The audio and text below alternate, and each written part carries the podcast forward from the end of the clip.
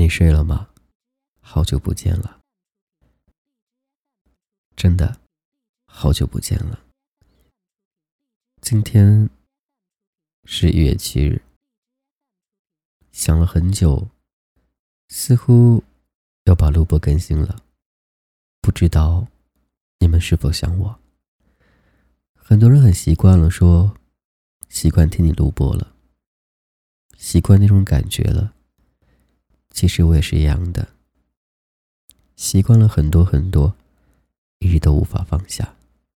希望二零一九年一月七日，你们都还在。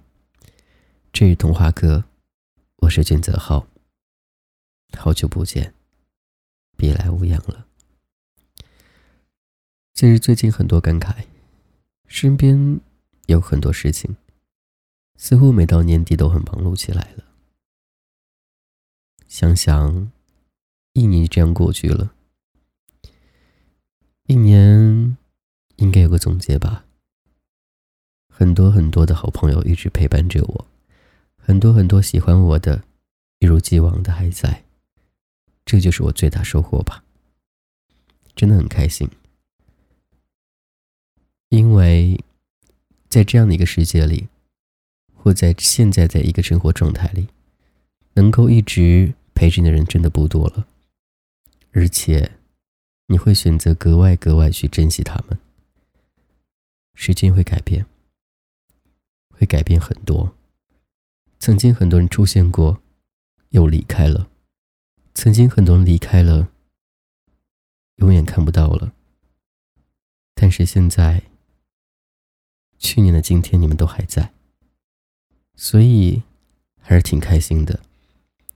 一如既往的陪伴，一如既往的等待，一如既往的我们还在童话阁里。好像没有很多感慨的，觉得非常非常幸运，能够在童话阁坚持近四年了。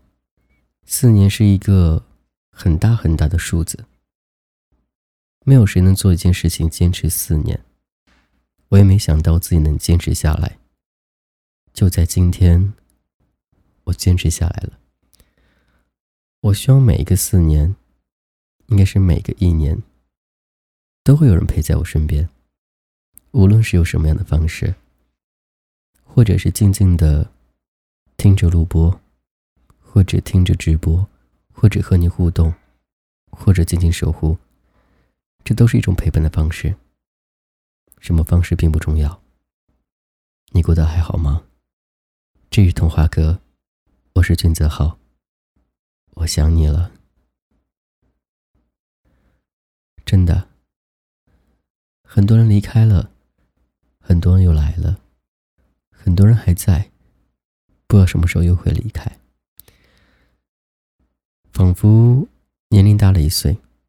更会多愁善感了，想的更多了，但更多时候，我希望你们能是开心的，就像你们所说的一样的。看到你开心，我就自然开心了；看你不开心，你生病了，我就会担心。其实我们都是一样的，彼此之间已经成为朋友，成为无话不说的好朋友，甚至。是很好很好的，超越了普通朋友关系，可以说彼此之间的秘密，可以说这一些掏心窝的话，这就是难得可贵的一点。在这种生活当状态中，我还是比较满足的。感谢二零一七年的相遇，感谢二零一八年你们一如既往的都还在，没有太多的感动的话语。更多的就是陪伴是最长情告白，我会一直陪着你们，就像你们一直陪着我一样的。童话哥不曾离开过，也不会离开过。